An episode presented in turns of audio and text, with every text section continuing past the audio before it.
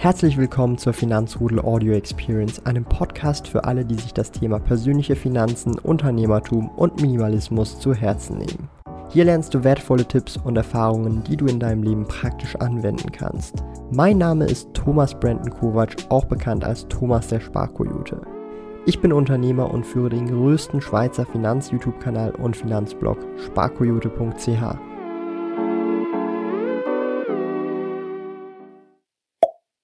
Mach das nie als Aktieninvestor. Das schauen wir uns heute an.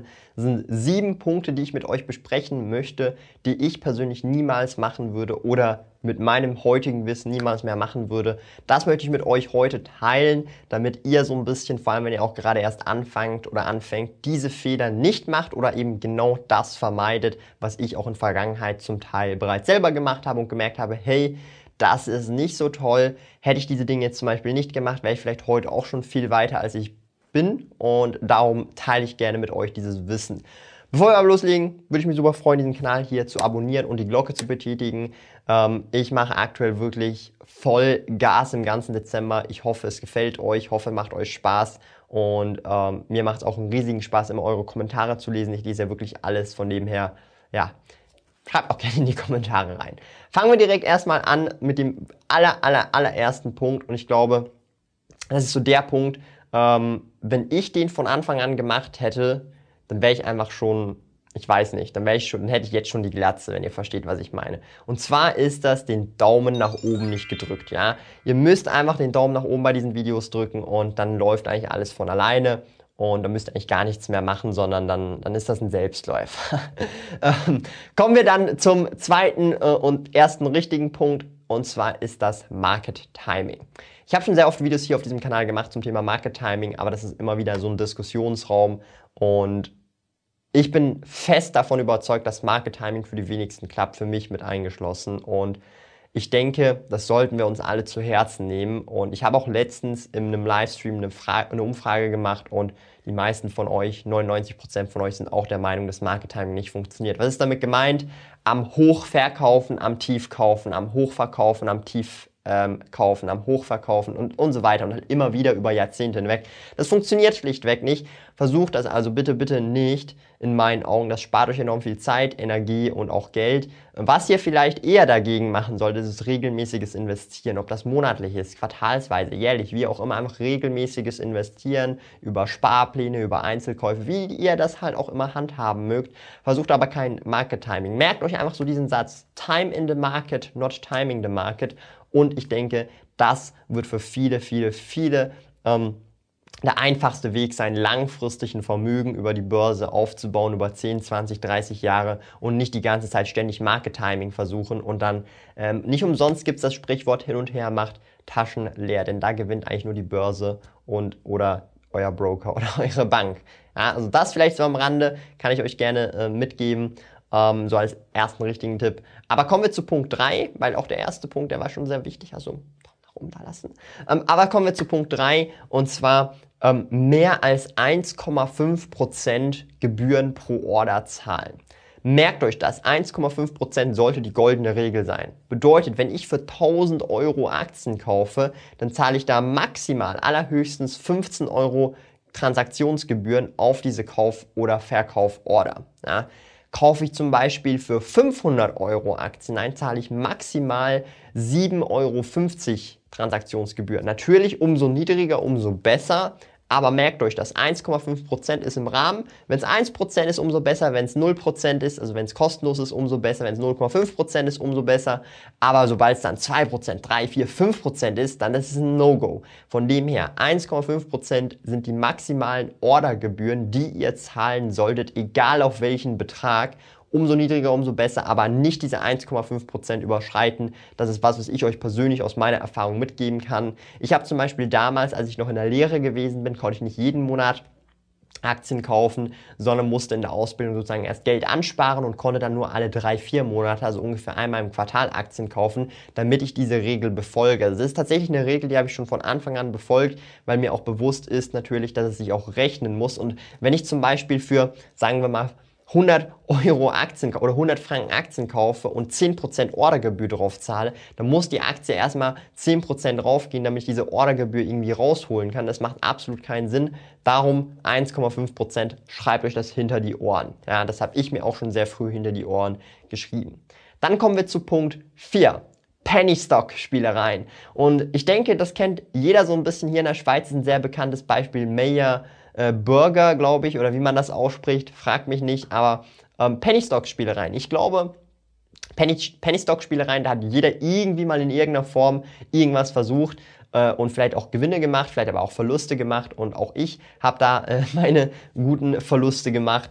Und ich muss ganz ehrlich sagen, ich denke, Penny Stock Spielereien ist eine gute Erfahrung, die man machen kann wo man aber zum Glück oder wo ich zum Beispiel auch zum Glück schleunigst weggekommen bin. Und ich kann aus meiner persönlichen Erfahrung sagen, ihr könnt das auch gerne auslassen. Ja, weil Penny Stocks in der Regel grundsätzlich, auch wenn ihr mal Stories hört von Leuten, die dadurch richtig vermögend geworden sind oder richtig viel Geld damit verdient haben, das sind so Wolf of Wall Street Geschichten. Ähm, ich würde Penny Stocks einfach mal außen vor lassen grundsätzlich. Klar, es gibt Ausnahmen. Penny Stocks ist jetzt so ein bisschen ein übertriebener Begriff, weil halt Penny Stocks, glaube ich, alles per Definition unter 5 Dollar, 5 Euro, 5 Franken ist.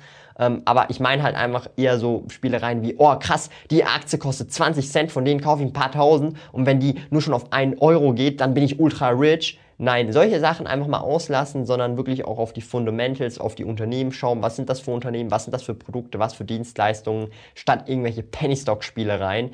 Darum, das kann man in meinen, in meinen Augen auf jeden Fall auslassen. Und wenn man wirklich diese Erfahrung machen will, dann begrenzt euer Budget auf das. Und wenn ihr es dann gesehen habt, dann geht da vielleicht auch oder distanziert euch von dem, weil das ist dann in meinen Augen dann wirklich nur gezocke. Das ist ähnlich wie ins Casino reingehen und ähm, hoffe, dass man das auf jeden Fall skippen kann oder halt nur sehr, sehr in einem, ich sage jetzt mal, begrenzten ähm, Rahmen vielleicht ausprobiert mit einem bestimmten Budget und Lehrgeld, dass man da halt dann auch nicht äh, irgendwie erwartet, dass man das Geld dann zurückbekommt. Ja? So meine persönliche Meinung, von dem her, ähm, ja, hoffe, dass kann euch auch ein bisschen ähm, ein paar Fehler oder ein paar Verluste ersparen in Zukunft oder in dem Jetzt. Ja.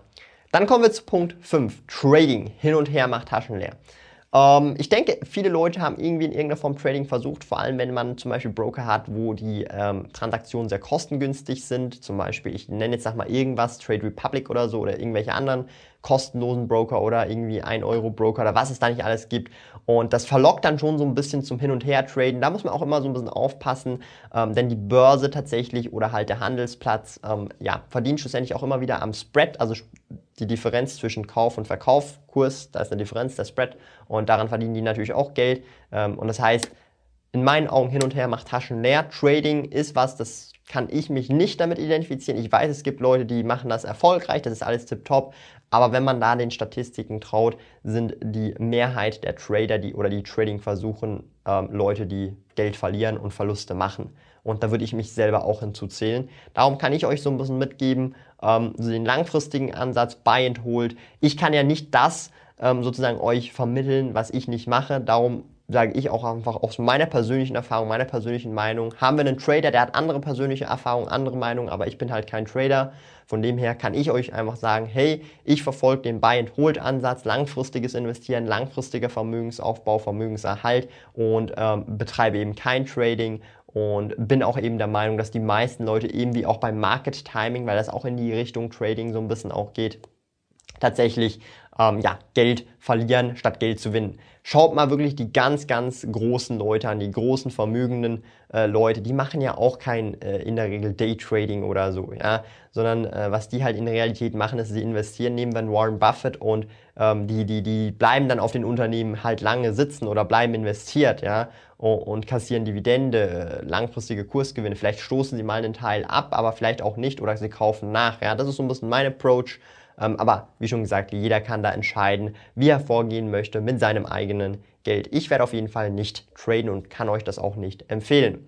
Dann kommen wir zu Punkt 6 und das ist so ein Punkt, ähm, wer in der Blogosphäre, in der YouTube-Szene unterwegs ist, sich mit Optionen verzocken. Und ich finde Optionen nicht per se was Schlechtes.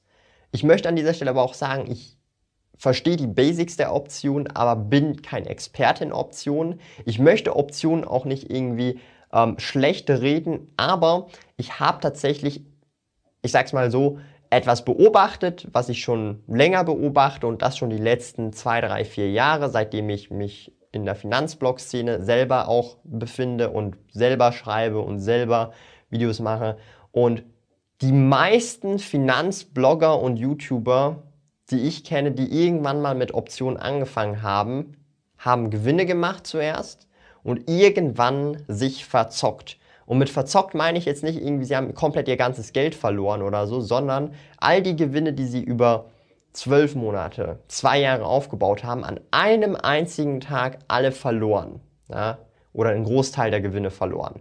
Und das hat man jetzt zum Beispiel im März gesehen, ja. Das war bitter. Man hat das auch in anderen Phasen gesehen, zum Beispiel auch 2018, wo die Börse sehr volatil geworden ist und irgendwelche ähm, Optionen, ähm, ich weiß nicht, wie man dem sagt, aber halt Optionen halt wirklich abgegangen sind im negativen Sinne und man da halt Verluste eingefahren hat.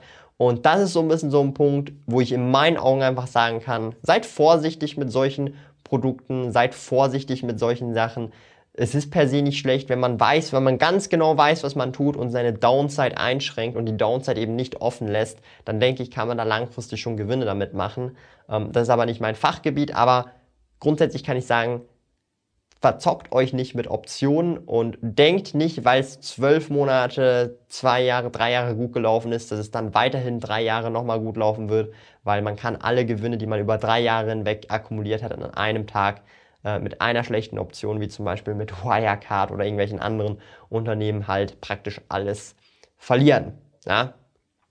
Mein Einfach meine persönliche Meinung. Ähm, ihr könnt mich jetzt bashen, so Thomas, du hast keine Ahnung von Optionen, du weißt es gar nicht, man macht immer Gewinne, whatever. Schreibt es gerne in die Kommentare.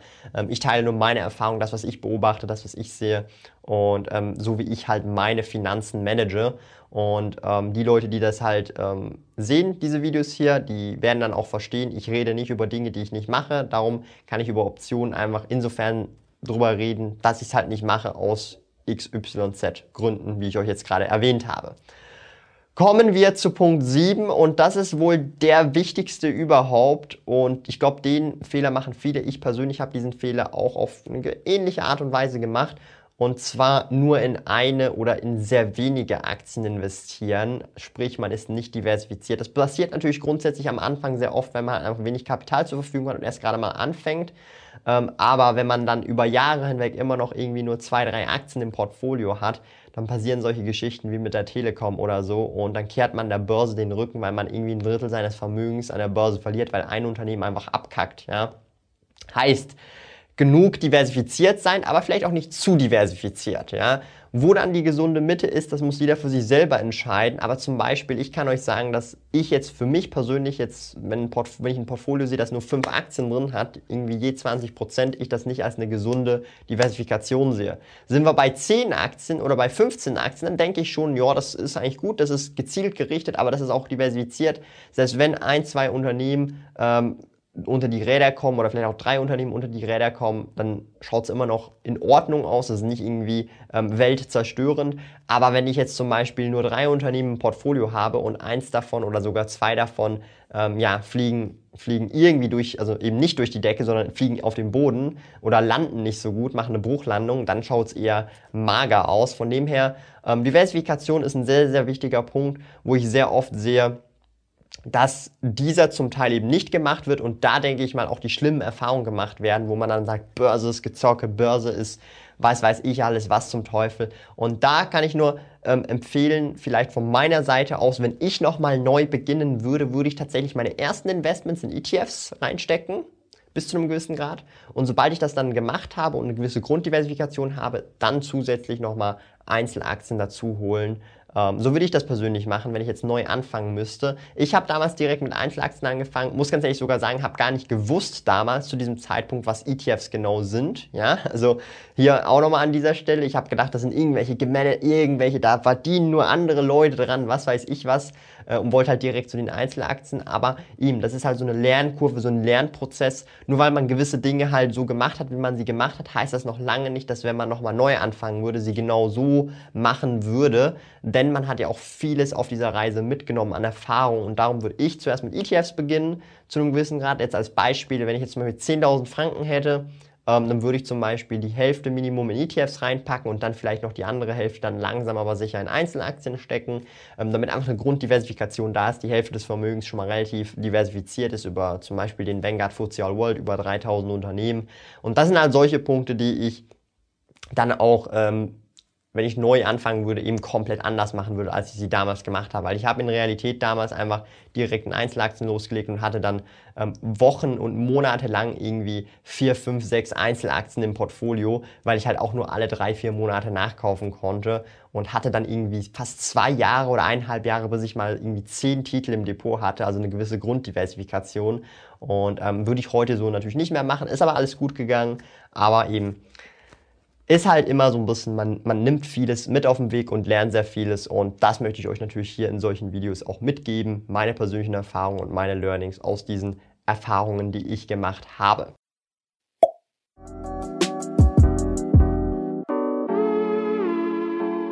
Lieben Dank fürs Zuhören. Neue Finanzrudel Audio Experience Episoden gibt es jeden Montag, Donnerstag und Samstag um 9 Uhr vormittags.